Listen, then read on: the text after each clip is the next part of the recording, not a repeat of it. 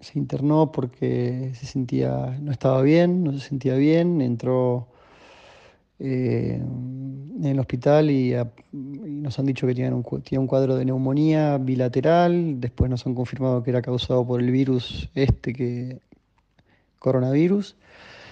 Eh, eh, está respondiendo de, momento bien al tratamiento. Así que hay que esperar, que siga respondiendo bien y que, y que, y que se siga y que se recupere. ¿eh? así que hay que esperar, solamente esperar y que, todo vaya, vaya mejor.